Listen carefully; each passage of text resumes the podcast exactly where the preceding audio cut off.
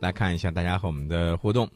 呃，在微信平台上呢，我们看到有很多朋友呢和我们来留言了，比如说这个奋斗这位朋友，我知道你是我们的这个铁粉哈，嗯，嗯、但是呢，你这样做还是让我们两个稍微脸红了一下啊哈，至少我脸红了一下，我不知道宋老师脸红不脸红啊。呃，这个奋斗不知道从哪儿找出来了咱俩的这个艺术照是吧？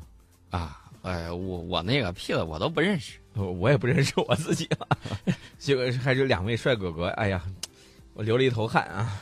好，呃，不说这个了，咱说其他的。这个可爱的像风一样自由说，说咱们今天不是开头说到了这个碰到海盗要坚决开炮嘛，海警船嘛，对吧？嗯说你刚才提到的这个速射炮，对吧？嗯，这个这个炮一梭子出去，那估计那一些这个海盗的小渔船啊，估计就啊两截儿了吧，打成筛子了吧？呃，冬天到了，可以请他们吃一个糖炒栗啊，子。糖炒栗子，哎，这个我喜欢吃啊。呃，另外呢，他还说，他说这个歼十六，今天刚才你不说到这个歼十六吗？嗯，啊，歼十六是给航母配的电子战飞机吗？我觉得有点大，啊、在航母上占地方。你知道的太多了。嗯、我也觉得他知道有点太多了另外，我告诉大家，一二 C 应验啊，这个占地方更大。啊。对对对，再来看其他朋友的这个微信啊，记不住这位朋友挺有意思啊。嗯我发现他又想起来了这个埃苏丹，嗯啊，埃埃尔多安的啊，他说土耳其呢准备向西方求助，这个欧盟和美国啊哎买那个防空导弹。买防空导弹嘛啊表示啊可以买，但交付日期呢分别是未来十八个月和四十个月，那黄花菜都凉了嗯是吧？呃，于是呢，这个土耳其呢又找到中国啊，希望购买两套红旗九这个防空导弹系统，但是中国表示没有货，对呀、这个俄罗斯很爽快啊！俄罗斯说：“我有货，你可以来买我的 呀。”哎呀，这是一记非常沉重的嘲讽啊！啊，这个说说这个，哎，苏丹，你是在这儿搞笑的吗？你是来负责搞笑的吗？哎，其实说到这儿，我昨天昨天看到一个这个新闻啊，这个新闻呢也特别有意思，也说到这个埃苏丹那个事儿啊。嗯你你你知道这个埃苏丹哈，呃，年轻的时候好像也是挺血气方刚的，你知道吗？对，有一次他去骑这个就是那种这个驯的野马，你知道吗？啊，啊，这个野马，然后就旁边人就劝他说，这个马啊，这个野马呀、它性子太烈。嗯你可别骑，你骑了以后万一摔下来，万一再被马伤着了，可怎么办呢？阿尔多安呢，他觉得那不不不，这要显示一下自己的这个啊这个威武雄壮嘛。我想知道结局是什么。想结他局，驯服这匹野马了吗？嗯，他被野野马给驯服了，这个嗯被野马重重的踩了一脚，呃，而且踩到了不该踩到的位置，所以哈是吧？真的假的呀？你你这是不是俄罗斯编的段子呀？我我不知道，反正我是在个这个网上看到的这条新闻，不知道真是假啊。嗯，这个好，再来看一下这个鸿儒，哎，鸿儒，我记得这位朋友，这是一位乡村小学的教师，对，是吧？是山东临临沂沂。嗯的啊。上回他不是说他让孩子们呢经常听咱们的这个节目吗？对，是吧？所以呢，你看我们在上午在节目当中还专门给这些孩子们，包括这位老师给问好了。对，周一的时候，啊，周一的时候嗯，鸿儒呢就说了，说学生听到你们的问候非常的开心，嗯我们也真的很开心，真的，鸿儒老师啊，这个放学回家遇见孩子家长就说，现在这个孩子家长啊就可以告诉这老师啊说，现在孩子回家呀、都不怎么看这个动画片了，就看什么呢？看新闻频道。对，多了解一下这个世界国家的这个大事，有助于你形成一个正确的这种世界观。对，啊，很多人都说，哎呀，这个不喜欢看新闻联播呀。我告诉大家，如果到了三十岁以上嗯啊，二十多岁的时候，嗯，小年轻嘛，他喜欢的东西比娱较乐多节目，他可能对。喜欢娱乐节等目。到三十岁啊，以上，你觉得他还是一个啊，这个什么点儿的节目，嗯，那么我觉得你就 out 了。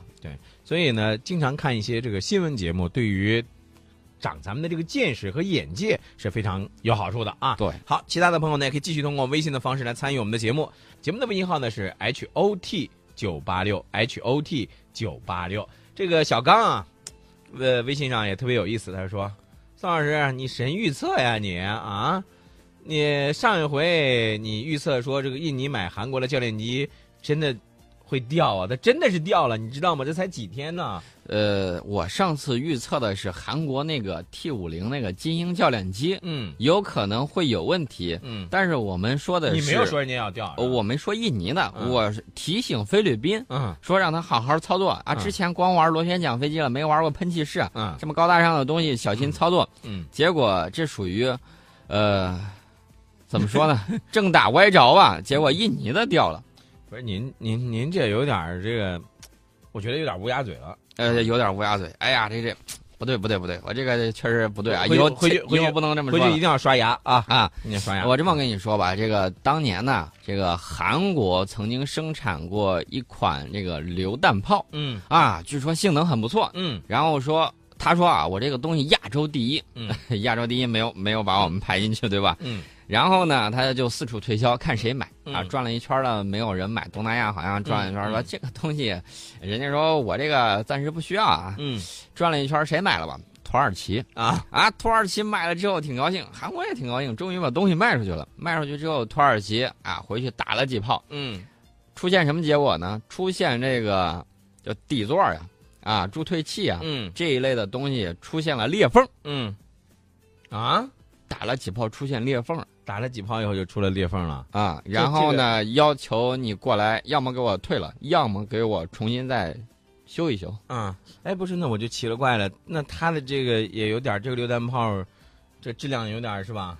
这个炮钢啊，要求的炮非常糖，炮糖的应该这个要求非常的整个要求是非常高的。对啊，呃，这么跟大家说吧，在我们抗战的时候，嗯我们国家是生产不了这种炮钢的。嗯曾经生产出来的这种东西呢，你上去打几炮，然后这个身管它就嗯会出现裂痕。嗯这个对一个国家整体的这种工业水平要求非常高。嗯这就是为什么当时日军啊，他觉得，呃，他能几个月如何如何，嗯他觉得他这个，啊、兵强这个马壮气气力嗯啊，他觉得是这样的情况，但是他不知道我们中国人民的抗日的这种决心以及精神嗯是非常顽强的。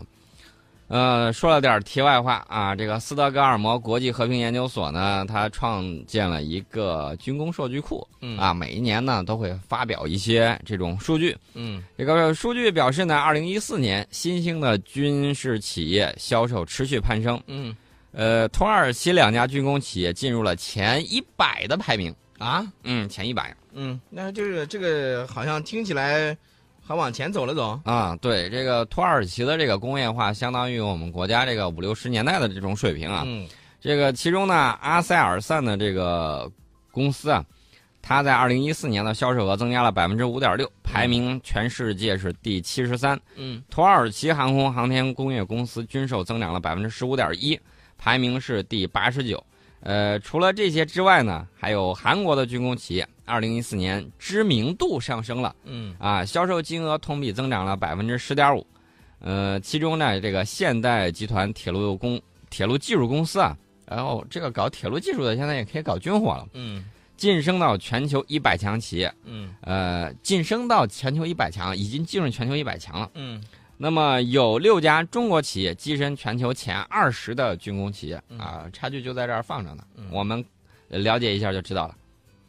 你刚才你说到的这个，我就觉得这个像军工、外贸的这样一些，这个其实也是咱们的一个，等于是军工制造的水平的在不断的一个提高，是吧？嗯，嗯呃，这个他们发布这个数据啊，嗯啊，除了有一些地方他要这个实事求是的说之外，另嗯外呢还不忘这个夹带私货黑你一下，说。呃，虽然洛克希德马丁公司还有波音公司这种西方武器制造商仍然排在榜单的前列，嗯那就说明了一个什么问题？大家就明白了，全世界最喜欢造军火的是谁了，对然后销售军火的又是谁？对对，世界上为什么有那么多动荡的地方，跟这些军火销售是有很大关系的。嗯我们的都是在联合国框架之下进行的这种正常的武器买卖。而且我们呢，基本上呢，更多的是用于咱们自己的国防，是吧？对、嗯我们的这个外贸出口是严格按照国际法去进行的。没错。嗯呃，我们是一个大国，必须要加强自己的这种军事力量。而且我们是负责任的大国。对，那么中国兵器工业集团公司呢，排在中国十大航空和防务公司之首。这些大公司还有很多的下属子公司。呃，二零一四年，他给了一个数据，说中国兵器工业集团的销售额是六百五十六亿美元，啊，它是中国陆地武器系统的主要提供商。啊，就说了一些这个，但是呢，他也说了，这个缺少相应的财务数据啊，并没有进入这个斯德哥尔摩国际和平研究所的正式榜单。大家要注意，凡是挂着什么和平研究的这个嗯名字的这种外国机构啊，你嗯要加警惕了。呃，他凡是打着这种旗号的，我告诉大家，他一般研究的东西都不是和平的事儿。没错。呃，其实我觉得宋老师，关于这个，咱们就先说到这儿哈。嗯这个，因为毕竟，呃，这种军工制造啊，军工的这个外贸啊，这个其实这也是就像你说的，咱们是在国际法的这个公约下，在框架下来进行的，对吧？对，这个让有些他们那些组织机构让他们去嘚不嘚嘚不嘚，让他们去嘚吧吧，咱也不管他们是说什么了啊。呃，我想问一下，莫迪是不是已经回家了？啊，应该是啊。我们在广告之后黑他一下吧。你看你，我说宋老师，我就特别就不喜欢你这样做，你知道吗？ 什么叫我们黑一下是吧？我们要我来们拿哎说，事实说我话，们要要说一些事情是吧？嗯